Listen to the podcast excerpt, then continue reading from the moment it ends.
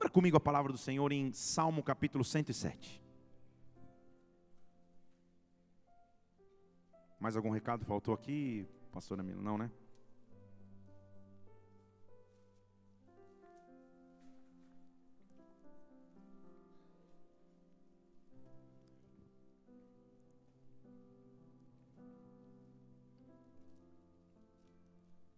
Salmo 107, versículo 8. Deus vai falar conosco nessa noite, em nome de Jesus. A glória dele já está aqui, a presença dele já está manifesta. Deem graças ao Senhor pela sua bondade, pela sua benignidade. Dê graça ao Senhor pelas suas maravilhas para com os filhos dos homens, porque Ele satisfaz a alma que tem sede ele enche de bens a alma que tem fome.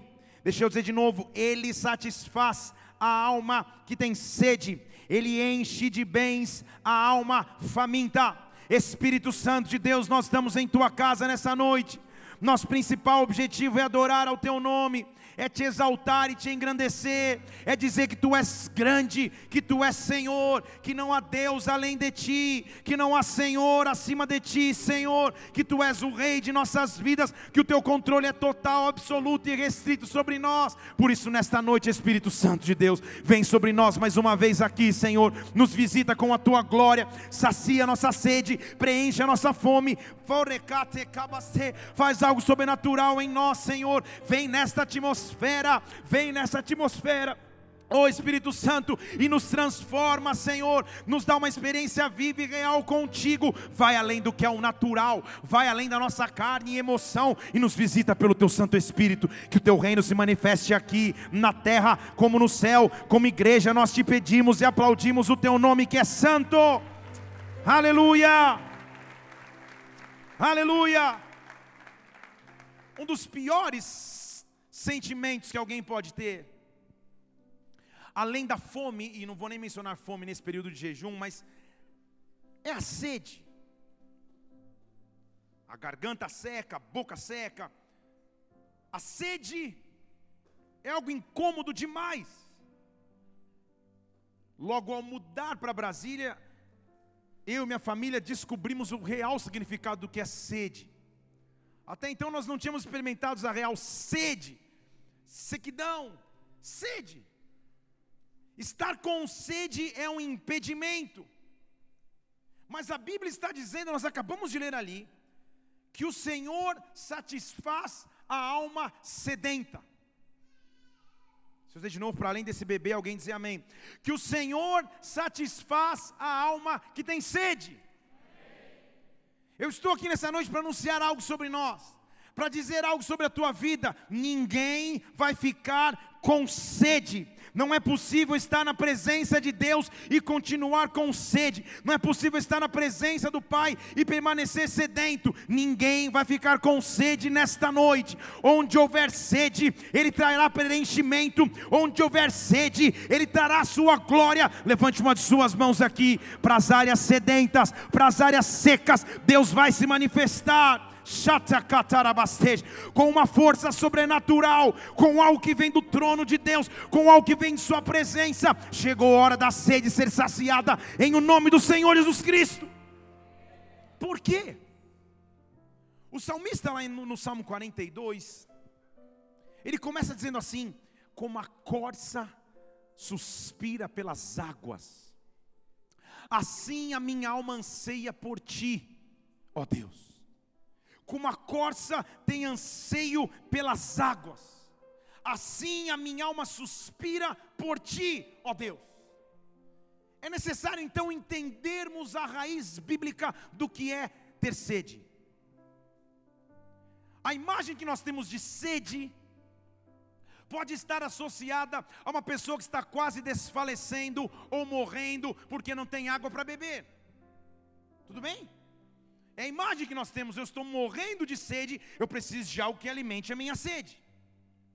Porém, no original bíblico, alma sedenta ou pessoa sedenta não é diretamente isso que ele quer dizer. Na verdade, é o contrário. Pastor, não entendi, eu vou te explicar. eu não entendi, eu vou te explicar. Calma. Sedento na Bíblia é aquele que anda de um lado para o outro até encontrar água.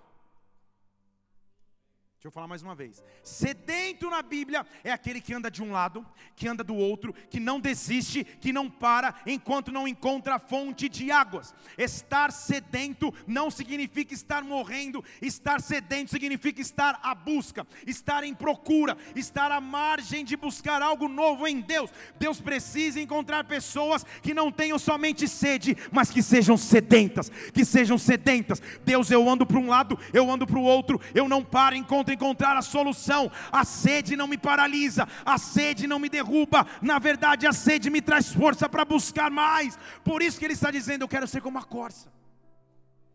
Porque a corça é um animal que, apesar de estar em um ambiente desértico, onde morreria de sede, quando a sede aumenta, o vigor aumenta também. Estão aqui? Ele está dizendo que quando a necessidade aumenta, o vigor aumenta também. Quando a corça teria tudo para se prostrar, então ele começa a buscar as correntes de água. O salmista está dizendo: como a corça anseia pelas águas, a minha alma tem sede de ti, a minha alma tem sede de ti. Em outras palavras, eu não paro, eu não desisto, eu não entrego os pontos até me sentir saciado por ti, Senhor, até me sentir saciado por ti. Eu não sei qual é a área sedenta da sua vida, mas o que eu sei é que Deus vai te preencher nessa noite. Deus vai te preencher nessa noite. Eu tenho boas novas para você. Provérbios 25, 25 como água fresca para o homem que tem sede, assim são as boas novas para uma terra distante. Como boas novas para uma terra distante, assim é água fresca para um homem que tem sede. Deus quer me dar vigor, Deus vai te dar vigor para que a tua sede não acabe em morte, mas para que a tua sede te motive a procurar, que a tua sede te, te, motive a buscar mais como a corça que não para até encontrar solução, como a corça que anda de um lado para o outro para encontrar água, eu anseio por ti, meu Deus. O salmista continua dizendo no Salmo 18, versículo 30: No que diz respeito a Deus, o caminho dele é perfeito. No que diz respeito a Deus, o caminho dele é perfeito. A promessa do Senhor, ele é provada no sentido de que ela é aprovada. Eu estou no Salmo 18, versículo 30. Quanto a Deus, o seu caminho é perfeito, a promessa do Senhor é provada, ele é um escudo para todos aqueles que nele confiam. Porque quem é Deus, senão o Senhor? Quem é rocha, senão o nosso Deus? Deus é Ele que me cinge de força, Ele torna perfeito o meu caminho. Deixa eu falar de novo, que parece estar um pouco sem força. Jejum de Daniel.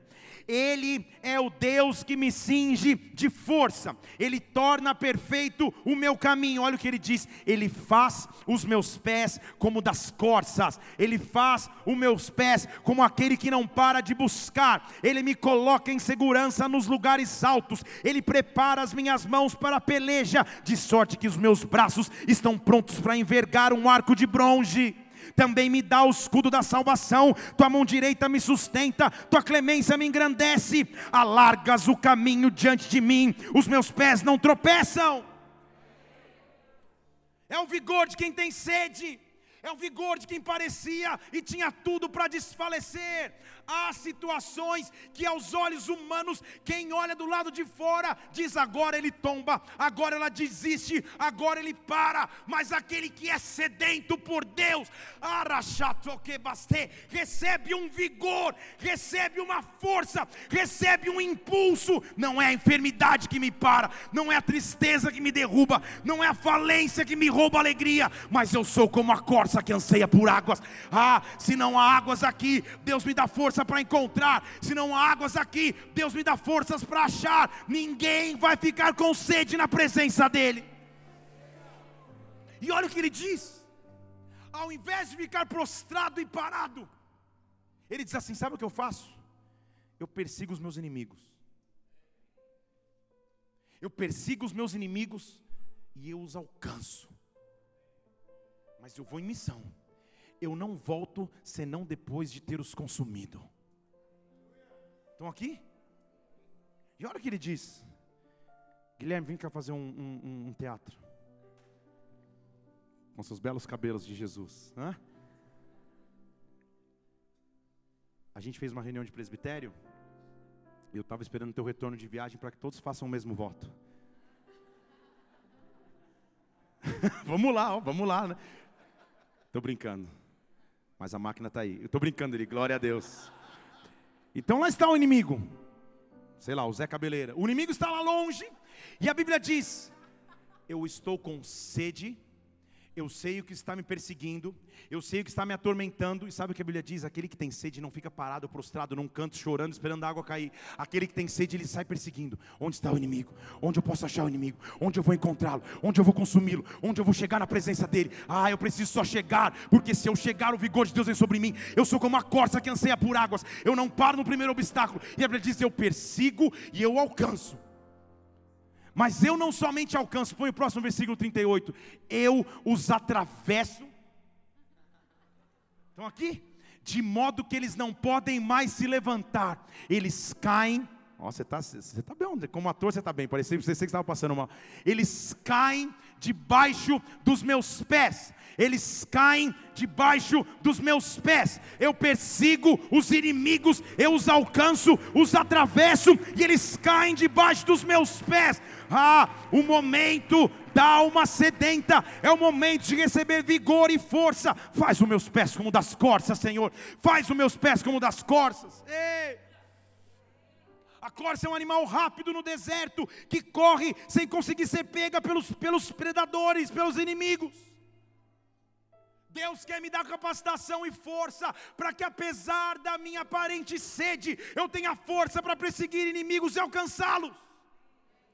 Ninguém vai ficar com sede na presença do Pai, ninguém fica com sede na presença de Deus.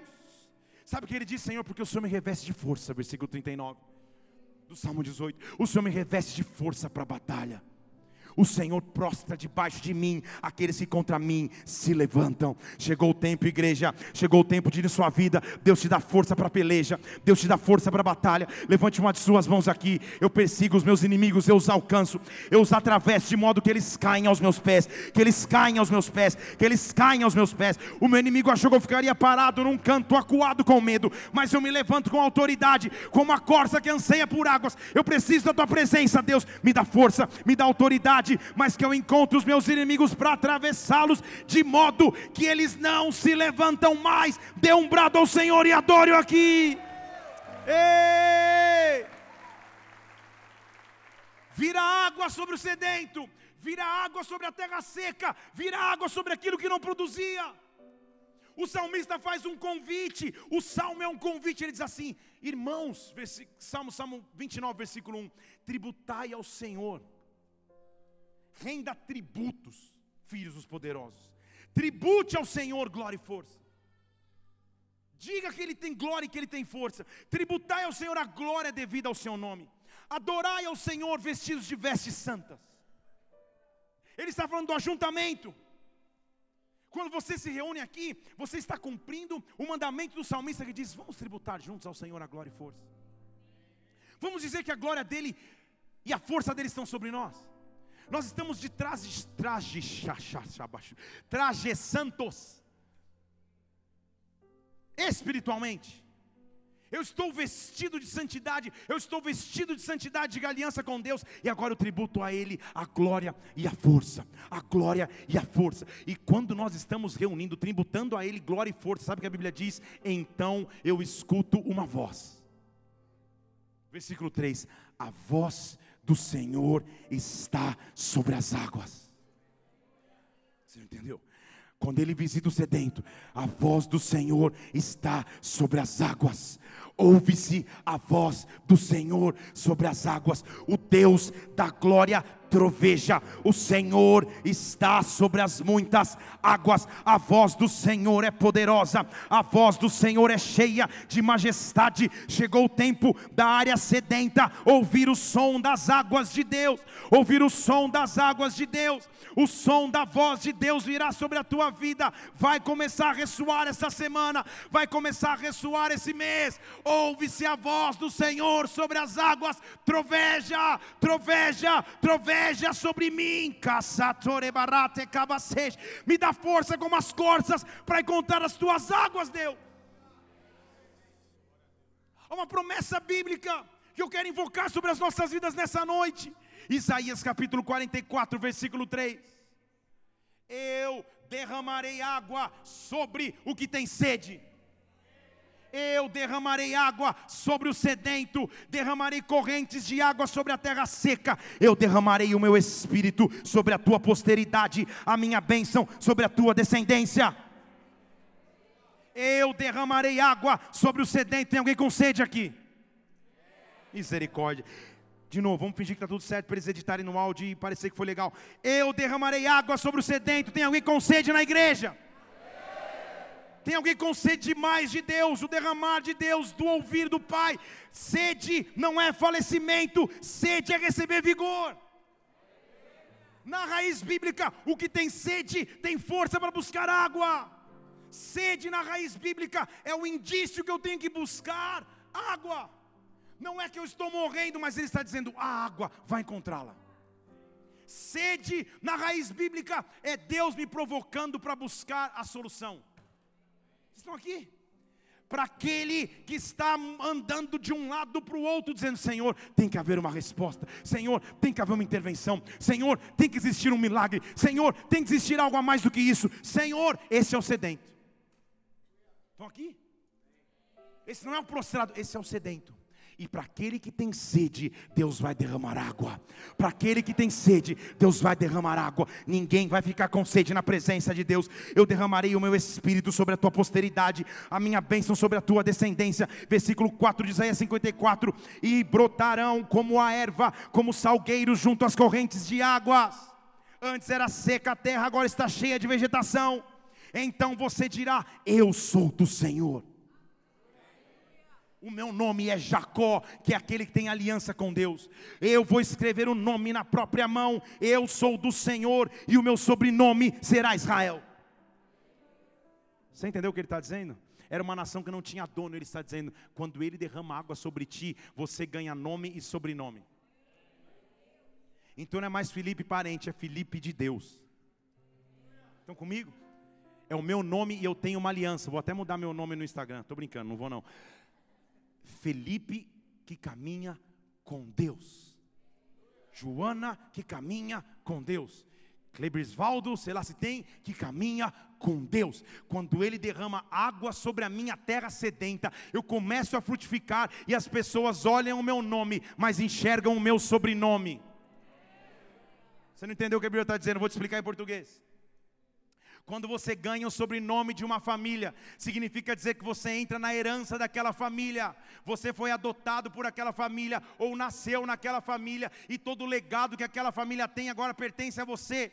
Israel está dizendo: quando a água vem sobre a terra sedenta, eu sou chamado pelo nome da minha aliança, mas depois do meu nome vem um sobrenome que diz: eu pertenço a uma família que tem herança, tudo que ele preparou para mim, toda a bênção que ele reservou para mim. Quando a água dele vem sobre a minha vida, eu ganho um sobrenome, em outras palavras, eu ganho uma herança do céu. Deus está derramando uma herança do céu sobre ti, Deus está dando herança do céu sobre ti, sobre a terra que não tinha água, comece a receber água sobre a tua vida. Levante uma de suas mãos aos céus aqui. Você sabe quais são as áreas secas que você vinha vivendo, você sabe aonde você está com sede. E a sede, ao invés de derrubar, a sede, ao invés de desfalecer, na verdade vai te trazer vigor para buscar água vigor para buscar água, a solução para a tua história. Dê um brado ao Senhor e adore-o aqui, dê um brado. Ei! Moisés, como líder, devia viver desafios inúmeros, porque liderando um grande povo, frequentemente ele tinha que administrar problemas. Anteriormente, o problema é que tinha muita água. Ele chega diante de um mar cheio de água e não tem como atravessar. Agora o problema é que não tem água. Uma hora é demais, outra hora é menos. Estão caminhando no deserto por três dias. Saindo do grande evento do Mar Vermelho, eles vão andando no deserto por três dias. Versículo 22 de Êxodo 15 diz assim: Moisés partiu com o povo de Israel do Mar Vermelho e foram caminhando em direção ao deserto de Sur. Êxodo capítulo 15, versículo 22. E caminharam quantos dias no deserto? Três dias no deserto. E não acharam água. Como já te disse antes, o problema é que tinha água demais, não dava para atravessar. Atravessamos agora, o problema é que não tem água. E Moisés já fala: Deus, o senhor se decide aí, vamos ficar no meio termo. Três dias no deserto sem água nenhuma. Imagina o choro. Obrigado, Daniel, por contribuir nessa sonoplastia. Deu certinho nosso time. Imagina o choro. Imagina o desespero. Imagine a confusão de um povo dizendo: calma aí, estávamos no Egito, tínhamos de tudo: água refrigerada, suquinho, refresco, que suco, tinha tudo, e agora nós saímos para quase morrer no mar, e quando o mar não nos mata, agora nós vamos morrer de sede no deserto. Só que ninguém fica com sede na presença de Deus. E a Bíblia diz que eles chegam no local, e eles veem de longe uma água. Diga glória a Deus. Versículo 23 diz que eles chegam num local e ali tem água. Eu imagino os mais ansiosos saem correndo na frente. Uh, finalmente tem água. A gente não vai morrer. Sai correndo todo mundo desesperado. Oh, glória a Deus. Um já põe a boia, um já dá um chute na bola de capotão e já é uma festa. Não vamos mais morrer. Deus matou a sede. O primeiro que chega põe Não dá para beber porque as águas eram amargas. Amargas no original, tóxicas. Amarga na sede, meu irmão, qualquer um beberia. Eram tóxicas. Elas eram mortíferas. Não dá para beber. Que Deus é esse que no meio do meu deserto me faz olhar para uma água, me faz contemplar algo que eu quero, mas eu não consigo. Deixa eu falar de novo. Que Deus é esse que me faz ver o sucesso tão de perto, a realização tão de perto, as respostas tão de perto, mas eu não consigo, é tóxico. Moisés ele fala: Meu Senhor, e agora?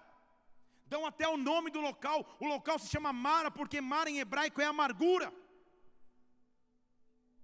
A fase estava tão difícil, e talvez há fases na sua vida que se tornam tão difíceis que a fase ganha um nome, inclusive.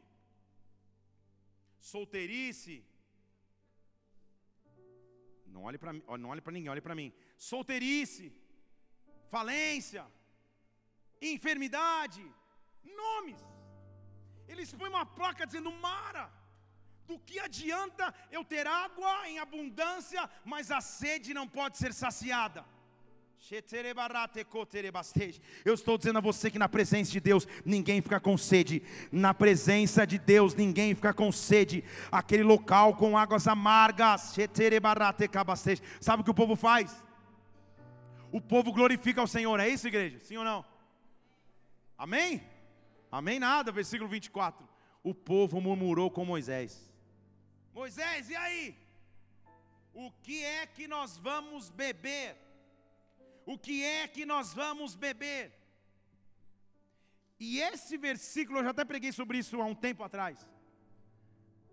É um dos versículos que aparentemente Deus mudou de assunto, ou mudou o foco da conversa mais absurdamente na Bíblia. Porque pensa na cena: o povo saiu atravessou o mar, agora eles estão para morrer de sede, eles encontram uma aguinha, vão beber água é tóxica, vão morrer. O povo pressiona Moisés. Moisés, e aí? E agora, Moisés? Só um minuto. E ele, como todo líder, ele vai para a presença de Deus. Deus! O povo vai morrer de sede, Senhor. Deus! Responde a minha oração. Deus! Acaba com a nossa sede. Põe o versículo 25. Deus! O que, que nós vamos fazer? E sabe qual a resposta de Deus? Olha, Moisés, uma árvore. Para pensar comigo se tem alguma coisa a ver a, a, a resposta de Deus para Moisés. Sabe quando parece que Deus desvou o assunto? Deus, o senhor não entendeu. Eu estou pedindo água. O que, que o senhor está colocando árvore na história? Vocês estão aqui? Estão ou não estão? Vou te explicar aqui, vem cá. Deus, eu estou com sede na Sua presença. Deus, eu preciso da Sua intervenção na minha vida. Deus, eu preciso de um milagre para ontem. Olha, Moisés, uma árvore, que legal. Não dá para entender esse texto se você não entendeu o, o, a, a cultura da época. Naquela época, havia uma árvore em específica, que você pegava as lasquinhas da árvore, e nos pequenos potes de água, quando as águas estavam contaminadas, você jogava essa lasca da árvore, e as propriedades desse tronco curavam as águas. Estão aqui? Isso você fazia para pequenas porções. Deixa eu falar de novo. Deus estava dizendo, Moisés, se você acredita para coisas pequenas, acredite para coisas maiores. Mas Deus é um, é, um, é um mar de água. O princípio é o mesmo, Moisés. Se eu faço no pote, eu posso fazer no rio. Se eu faço no copo de água, eu posso fazer no jarro. Se eu faço no jarro, eu faço no rio. Se eu faço no rio, eu faço no oceano. Deus estava ensinando Moisés a aumentar a sua fé e a crescer a sua fé. Então Deus não está mudando de assunto, na verdade, Deus está dando uma solução. É improvável, é impossível, é estranho, mas Deus estava solucionando através da fé. Deus não lança a árvore na água, Deus mostra o instrumento para o milagre acontecer. Vocês estão aqui comigo? Ele vira e diz assim: Olha, Moisés, a solução está diante dos teus olhos. Você é que não viu. Moisés, tira o teu foco das águas que estão amargas e olha ao teu redor, porque eu já dei a solução. Se você tiver fé o suficiente, porque você conhece o princípio, joga a árvore na água, porque eu vou sarar as águas.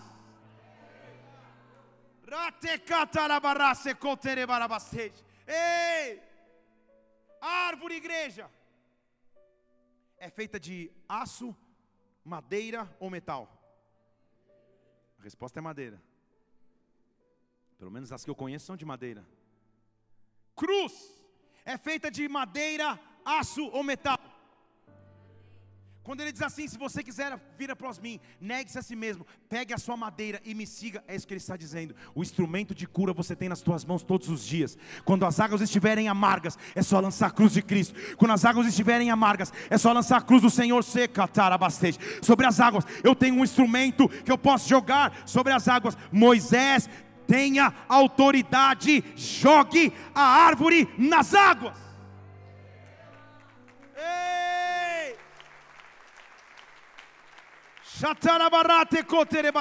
Mas Moisés, você vai ter que ver essa experiência de fé, porque na frente de todo o povo você vai ter que falar, gente, preciso de uns três homens fortes aqui ou mais. Vamos arrancar a árvore pela raiz e vamos jogar na água. Você vai ter que passar por esse frio na barriga de, de, de, de não entender o que está acontecendo, mas faça. Porque se você é alguém que tem sede, se você é como uma corça que não para nunca buscando solução das águas, você não vai ficar parado chorando na frente da água amarga, você vai encontrar a solução que eu já te mostrei. Nesta semana eu estou dizendo na autoridade do nome de Jesus Cristo, os teus olhos vão se abrir para a solução que Deus quer trazer para você.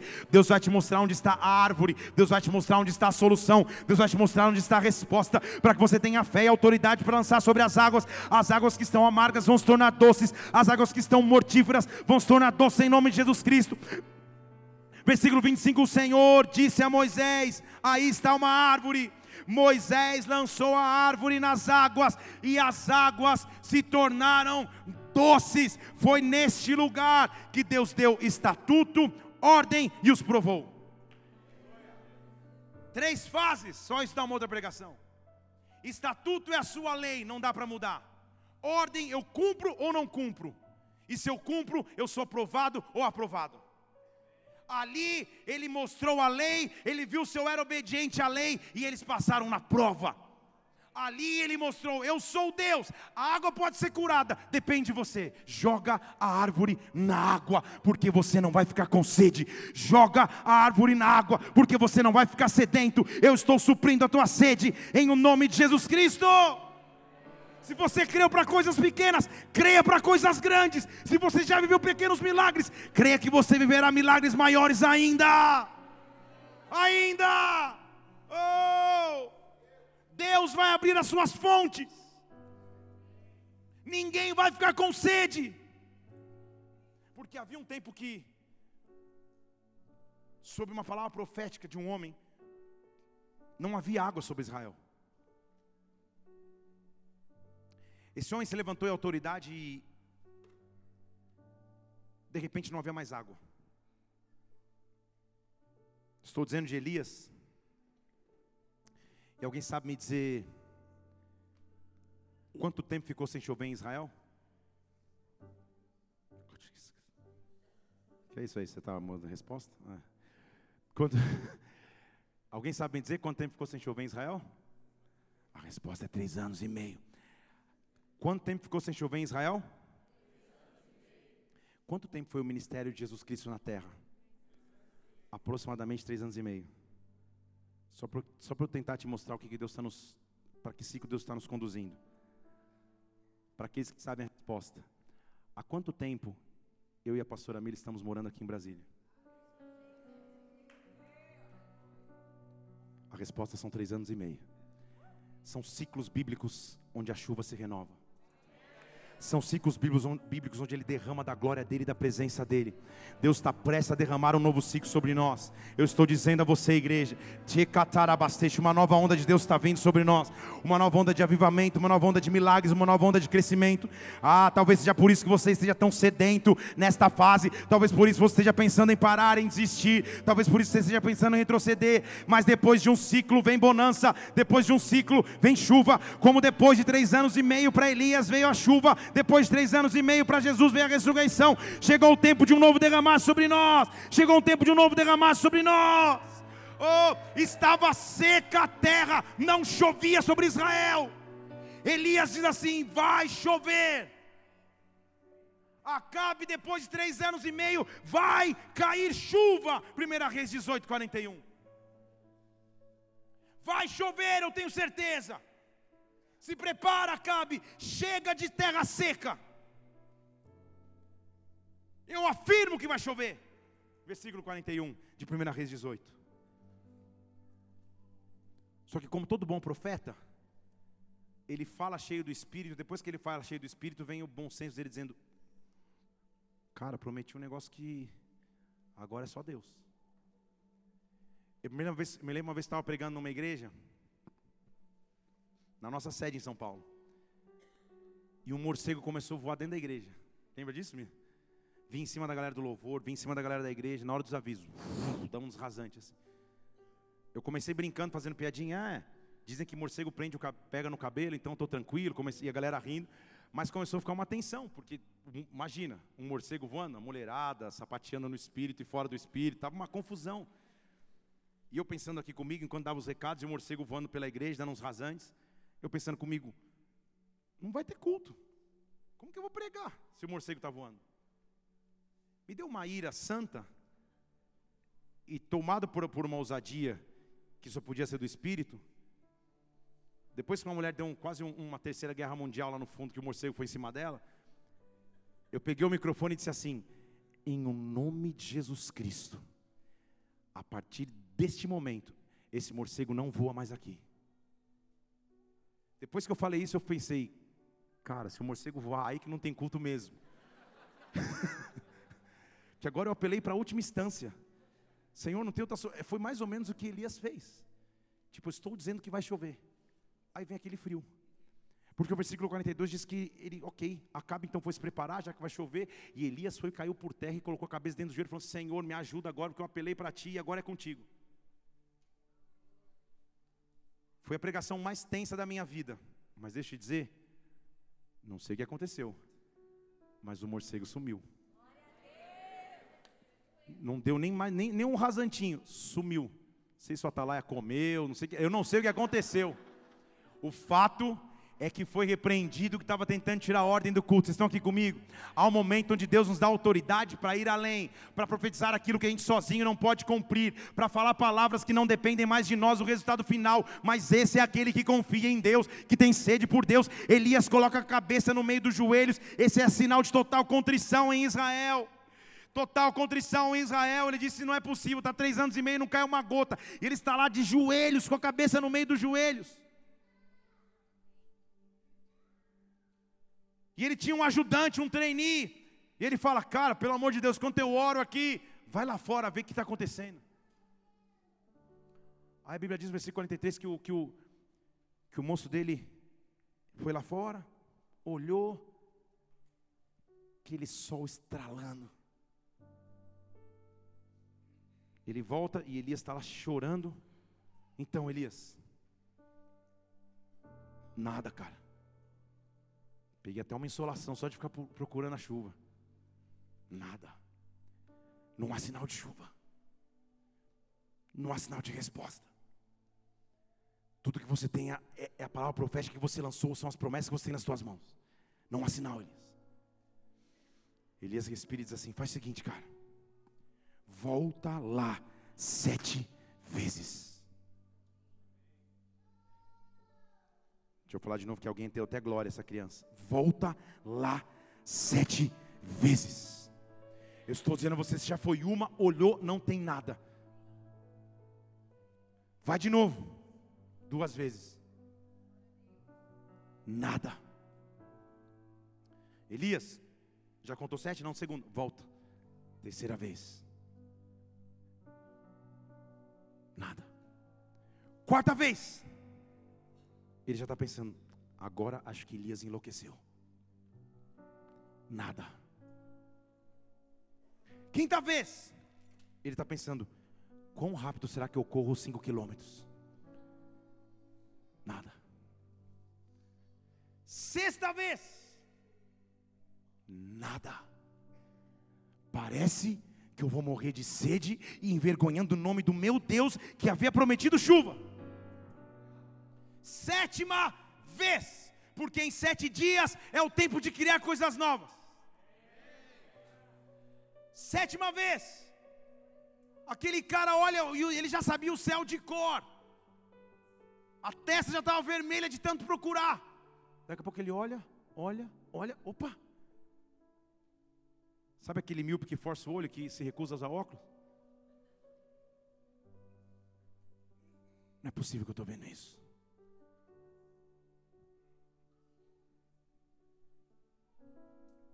Elias está lá de joelho orando. Elias não parou de orar. A Bíblia não diz quanto tempo demorou. Daqui a pouco ele volta. Elias, deixa eu dizer um negócio para você. Não sei se eu estou ficando louco. Só tem uma coisa para te dizer. Tem uma nuvem. Está vindo lá do mar. Mas deixa eu falar uma coisa. Ela é do tamanho da mão de um homem. Nem que você seja o Shaquille O'Neal nem sabe quem é. Nem que seja o, o, o LeBron James, o Stephen Curry, sei lá qual. Nem que seja um, um gigante. A tua mão, comparado à imensidão do céu, não é nada. Era um, era um grãozinho de mão no céu. Mas para o profeta era a resposta que ele precisava. Vocês estão aqui?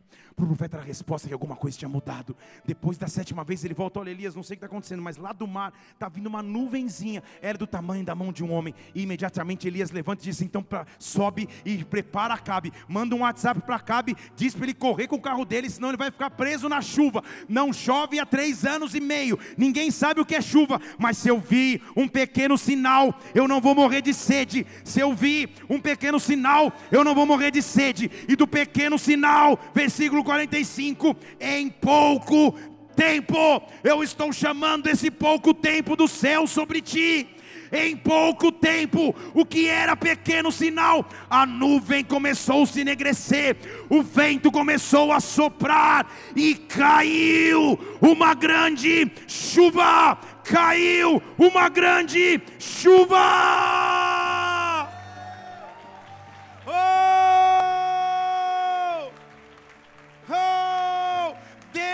Hoje sobre a minha vida é pequena nuvem, mas em pouco tempo o Senhor transforma em chuva.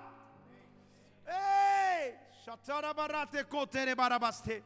Oh! Eu vejo Deus dizendo: hoje é nuvem, está se transformando em chuva, está se transformando em chuva, está se transformando em chuva. Só não desiste das sete vezes que você tem que buscar, só não desiste no meio do caminho, continue esperando em mim, porque a terra, que estava seca, vai ser cheia da água de Deus. Quem tem sede não para nunca. Quem tem sede recupera o vigor. Quem tem sede, começando a palavra de hoje de verdade, experimenta a abertura de fontes de águas. Você já se sentiu limitado? Seja uma limitação física, seja uma limitação emocional, seja uma limitação de recursos. É horrível ver limitado. Você sabe que pode ir até um ponto, limitou. Às vezes a limitação vem do, dos ataques do inimigo, mas às vezes a limitação vem de forma inesperada. É sobre isso que eu quero pregar. O que fazer quando a limitação bate sobre nós, ao ponto que a sede vai me matar, a sede vai me prostrar? Porque a Bíblia diz de um homem que tinha toda a força, um tal de Sansão. E ele lutava frequentemente contra os inimigos de Israel. Uma coisa é você lutar contra inimigos e, e receber pedrada de inimigo. Outra coisa é quando você começa a receber fogo amigo.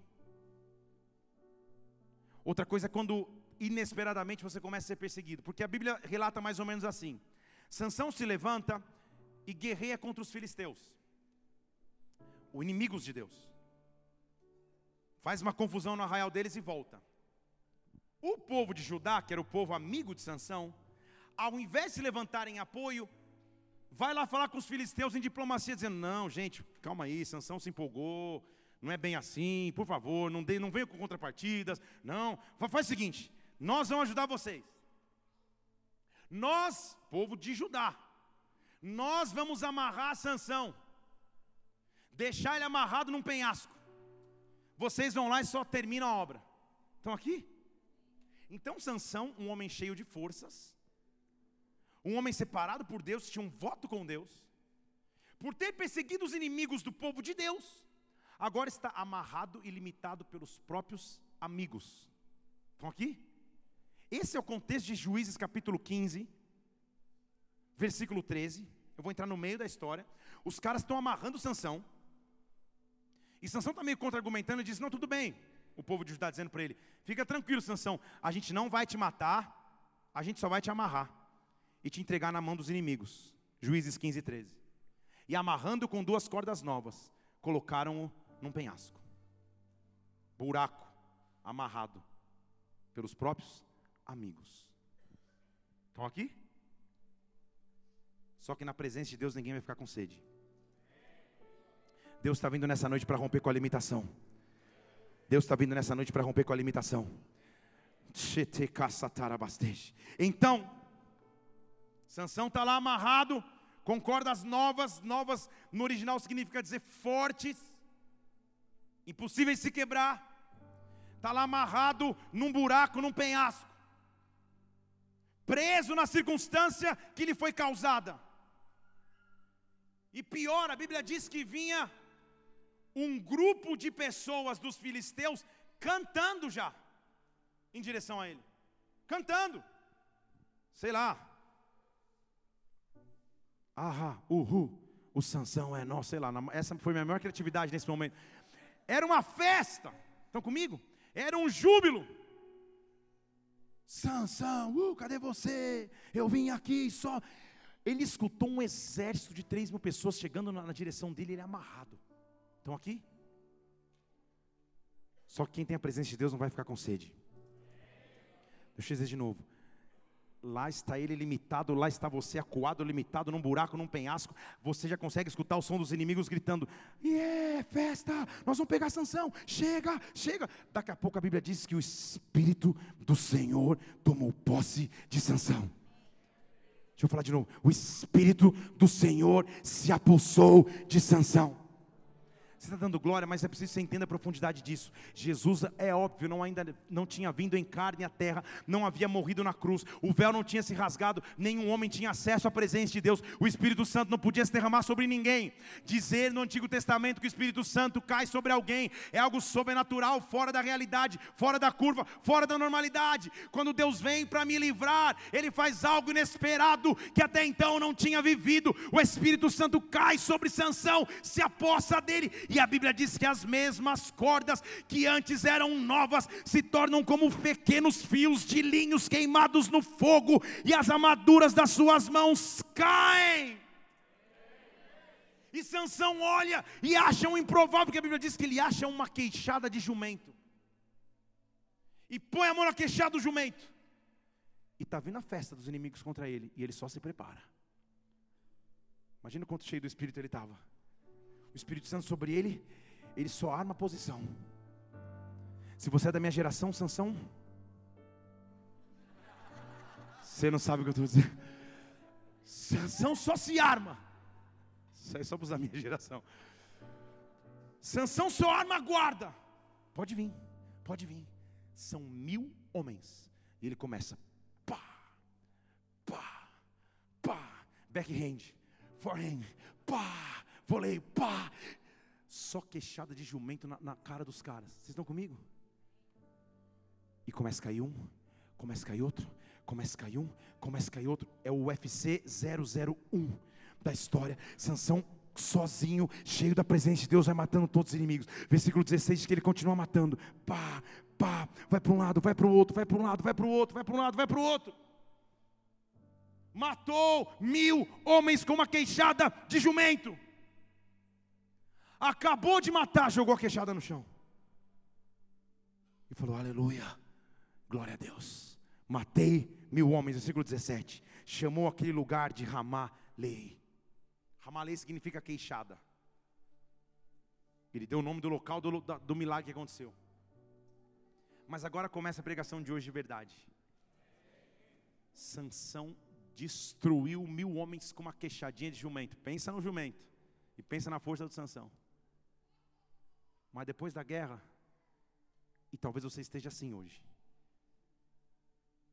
Sabe o que acontece com Sansão? Versículo 18, a Bíblia diz que ele teve. O que ele teve? O que ele teve? Sansão falou assim: Senhor, não é possível. Deus, não é possível que, que com as batalhas que eu já lutei, com as lutas que eu já me envolvi, eu vou morrer de sede. Estou aqui. Senhor, não é possível que, com tudo que eu já vivi na minha história, com o milagre que eu acabei de viver aqui, a sede vai me matar. Senhor, eu estou com sede. O Senhor, através da minha mão, deu grande livramento, e agora eu vou morrer de sede na presença desse incircunciso. Não é possível, Pai. Não é possível que esse golpe duro que a vida me, veio, me deu agora vai acabar com a minha história. Ah, na hora da sede, os milagres que eu já vivi não importam tanto. A tua mão poderosa sobre mim já não parece fazer diferença, porque eu estou morrendo de sede, eu estou morrendo sedento, mas na presença de Deus ninguém fica com sede. Eu estou dizendo na presença de Deus, ninguém fica com sede, Deus não é possível. Como que um homem que tem vigor para matar mil vai morrer de sede? Eu olho para um lado, olho para o outro, não tem água. O deserto me cansou demais. Pensa numa sessão de crossfit puxada, matando mil homens com uma queixada de jumento. Deu sede para o cara. Deu sede para Sansão e não tinha água. Não é possível que eu perder a força agora. Oh, Deus está dizendo para algumas pessoas aqui, com a história de vida que você já tem comigo, com toda a experiência que eu já te dei na minha presença, não é hora de morrer de sede, não é hora de morrer de desespero, não é hora de se entregar. Ei! Ele clama: Eu estou com sede, Senhor, eu estou com sede. Porque a tua promessa é que sempre que houver sede, o Senhor vai derramar água sobre o sedento. Abre diz versículo 19: Então, o Senhor abriu a fonte. Vocês estão aqui? Levante uma de suas mãos aqui. Então, o Senhor abriu a fonte. Eu estou profetizando sobre a tua vida. Então, o Senhor abriu a fonte. Então o Senhor abriu a fonte e a fonte começou a jorrar água e Sansão bebeu e recobrou força e reviveu e a fonte ficou chamada em Acore. Estão aqui comigo? Em Acore, em hebraico, significa a resposta para aquele que clama. Não, Sansão, o teu nome não vai ser da luta, da queixada que você viveu. O teu nome será lembrado como a resposta ao clamor de um homem com sede. Sempre quem tem sede recebe resposta do alto. Sempre quem tem sede é preenchido na presença de Deus. A fonte vai começar a se abrir. Eu estou dizendo que a fonte vai começar a se abrir na presença dEle, a água vai começar a jorrar. Não acaba assim, Sansão. Eu conheço a tua sede, mas não acaba assim. Ei, sempre que há alguém com sede, ele preenche a sede. Igreja, eu sei que você sabe essa resposta. Qual foi o primeiro milagre de Jesus Cristo? A resposta, igreja, é transformar água em vinho. Então vamos ensaiar. Igreja, eu fico me pensando. Qual seria o profundo conhecimento de alguém que soubesse me responder? Qual foi o primeiro milagre de Jesus Cristo, igreja? Nem com gabarito você vai responder. O primeiro milagre foi transformar água em vinho. A minha pergunta é: qual foi o último? O último não foi ressuscitar, porque ressurreição é sua missão. Estão aqui? O primeiro milagre foi transformar água em vinho. E eu estou aqui para dizer a você que o último milagre foi transformar vinho em água. A fonte vai se abrir. A fonte vai se abrir. Porque onde há sede, há preenchimento para a fome. Porque João capítulo 19, versículo 28, a Bíblia diz assim: que Jesus, sabendo de tudo que já tinha para acontecer e tudo estava para se cumprir, João 19, versículo 18, 28, perdão, João 19, 28. Jesus sabendo que todas as coisas estavam para se cumprir, sabe o que Jesus diz em cima da cruz? Você está lendo aqui comigo? Estou com sede. Jesus não faz muito sentido. O senhor está indo morrer. Por que, que o senhor está preocupado em beber alguma coisa em cima da cruz? Estão aqui?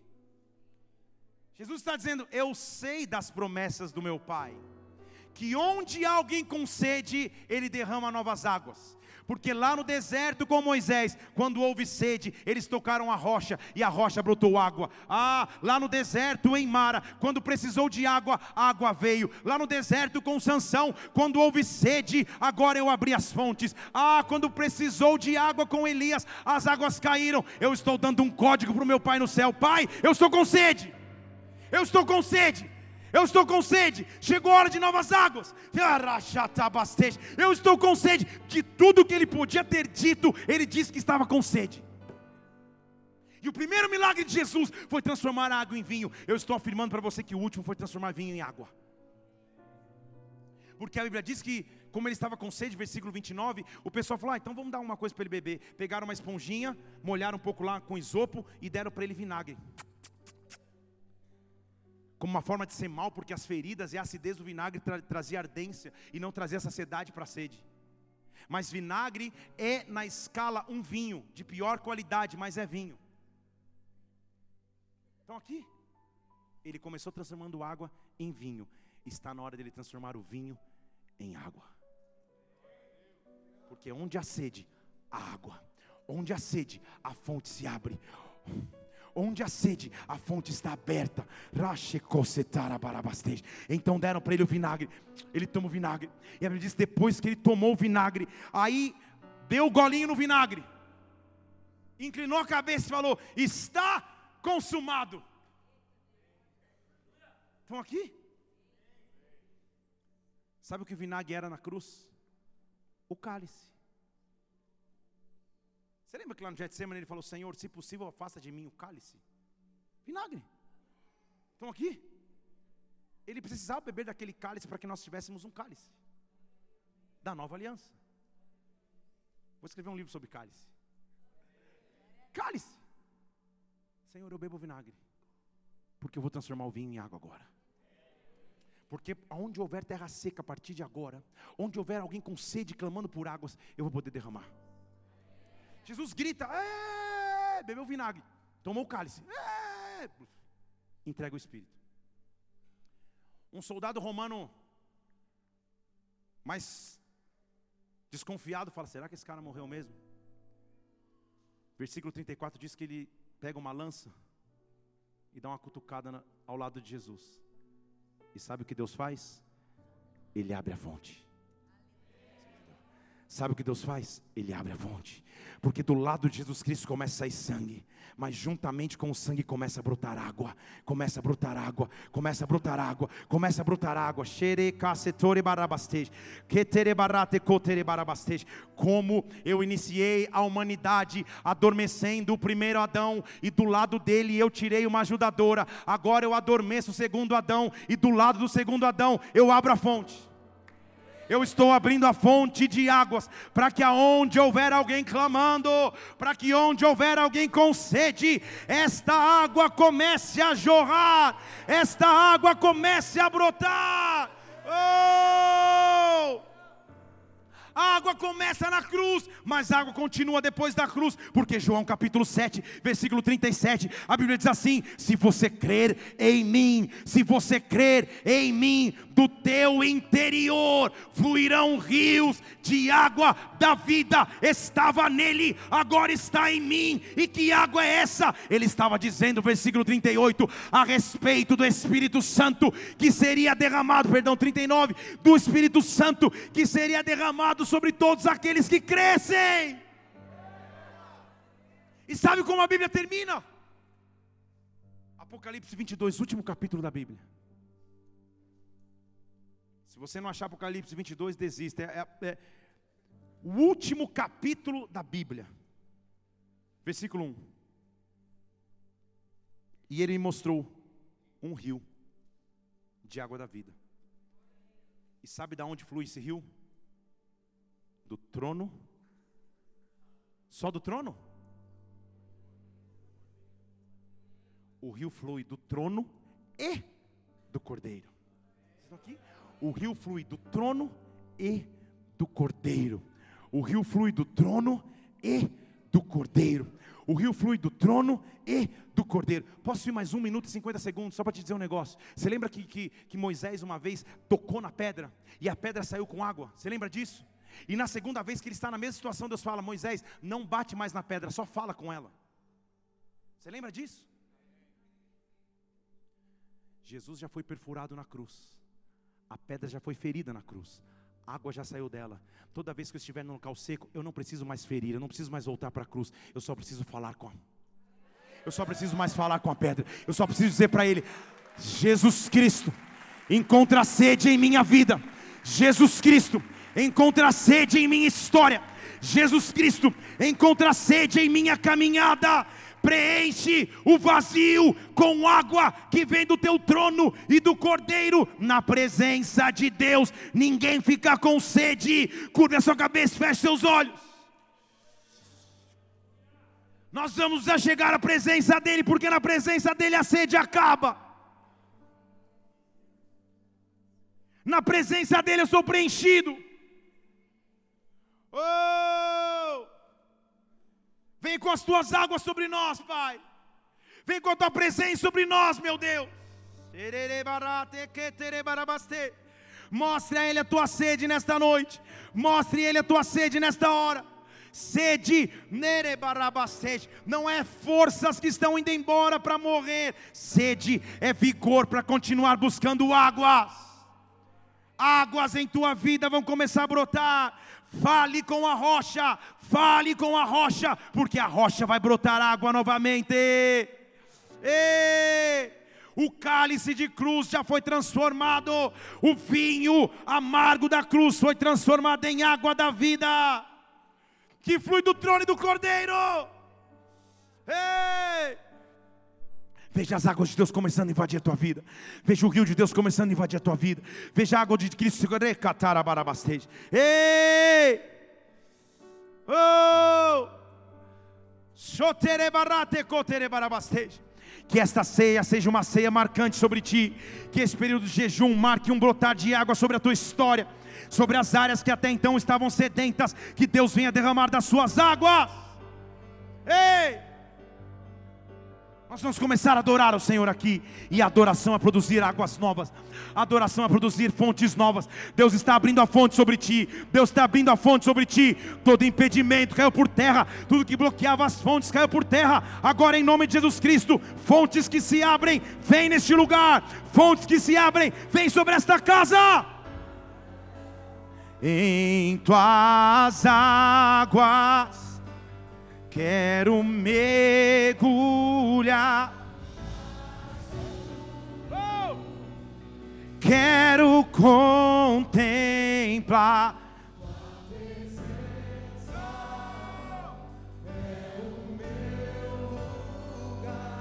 Nada vai me separar. Em, em tuas águas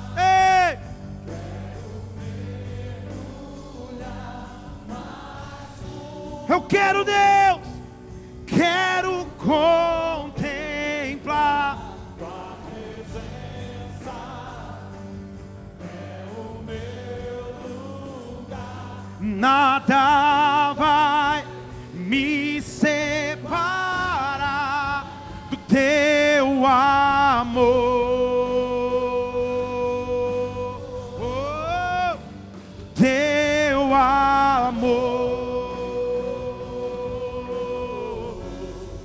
Os diáconos vão se posicionar para servir a ceia. Diáconos se posicionem para servir a Santa Ceia.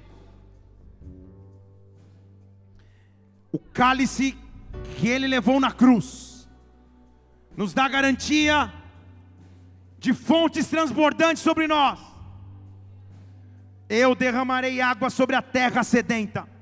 Eu derramarei água sobre a terra seca, diz o Senhor dos Exércitos. Oh! Nós vamos começar a adorar o Senhor essa música desde o início. Nem eu também. Ah, aqui, ó. Sei que estás aqui. Eu não lembro do começo da música. Oh. Se não escolham outra aí que ninguém sabe, eu não lembro também não.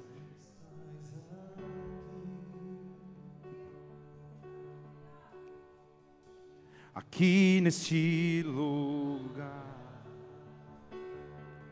Posso te sentir, Senhor? Posso te sentir. Sonda-me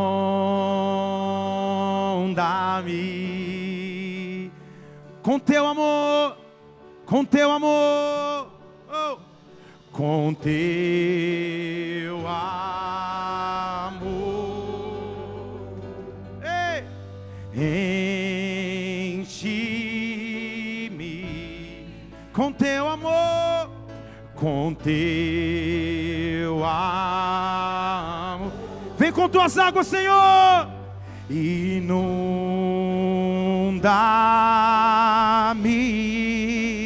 em tuas águas. Oh! Mais fundo quero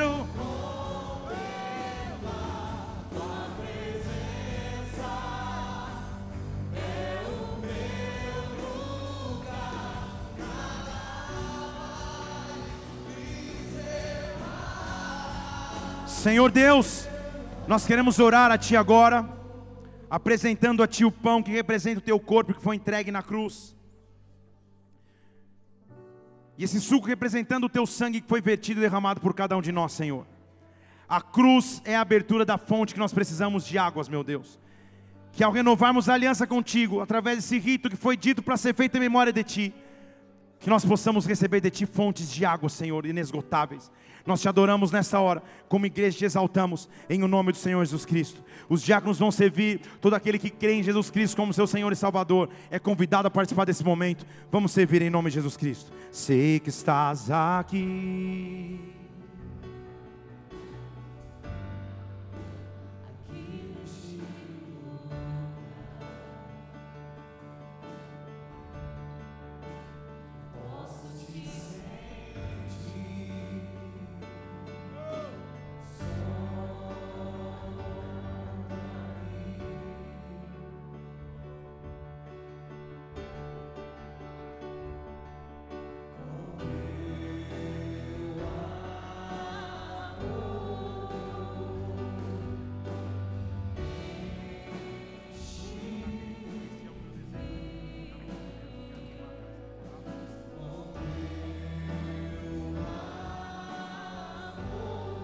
Sobre nós com águas, Deus.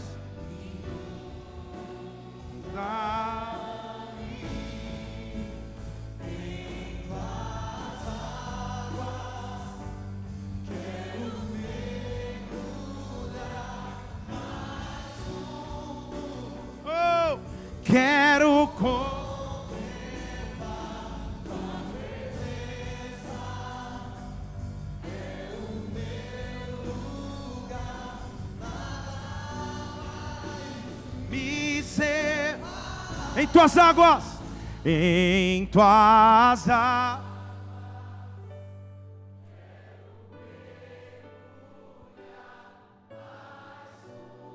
Oh!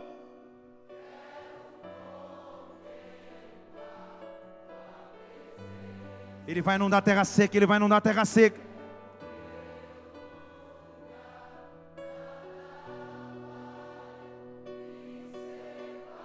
Em tuas águas, em tuas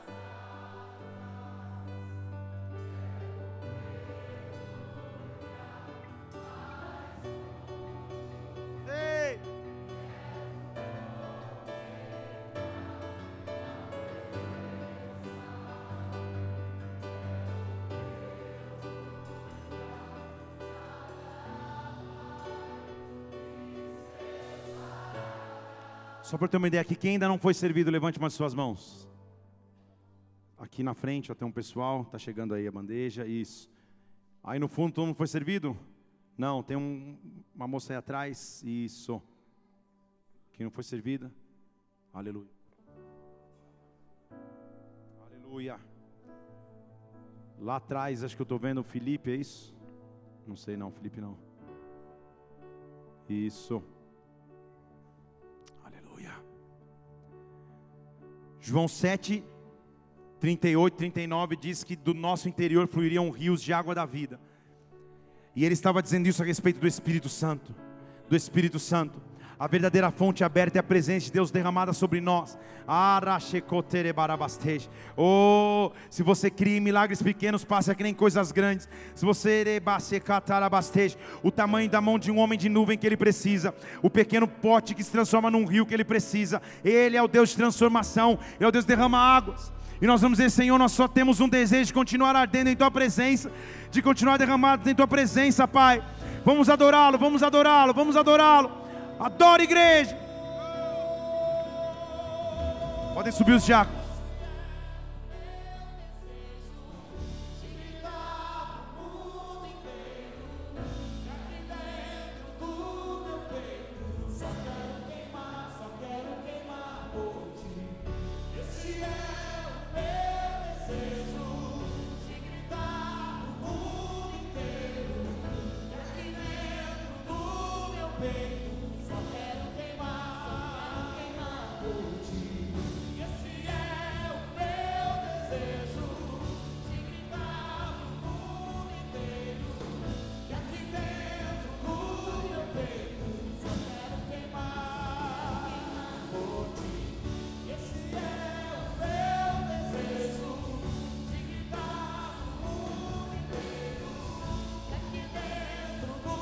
Vamos do início dessa música, do início.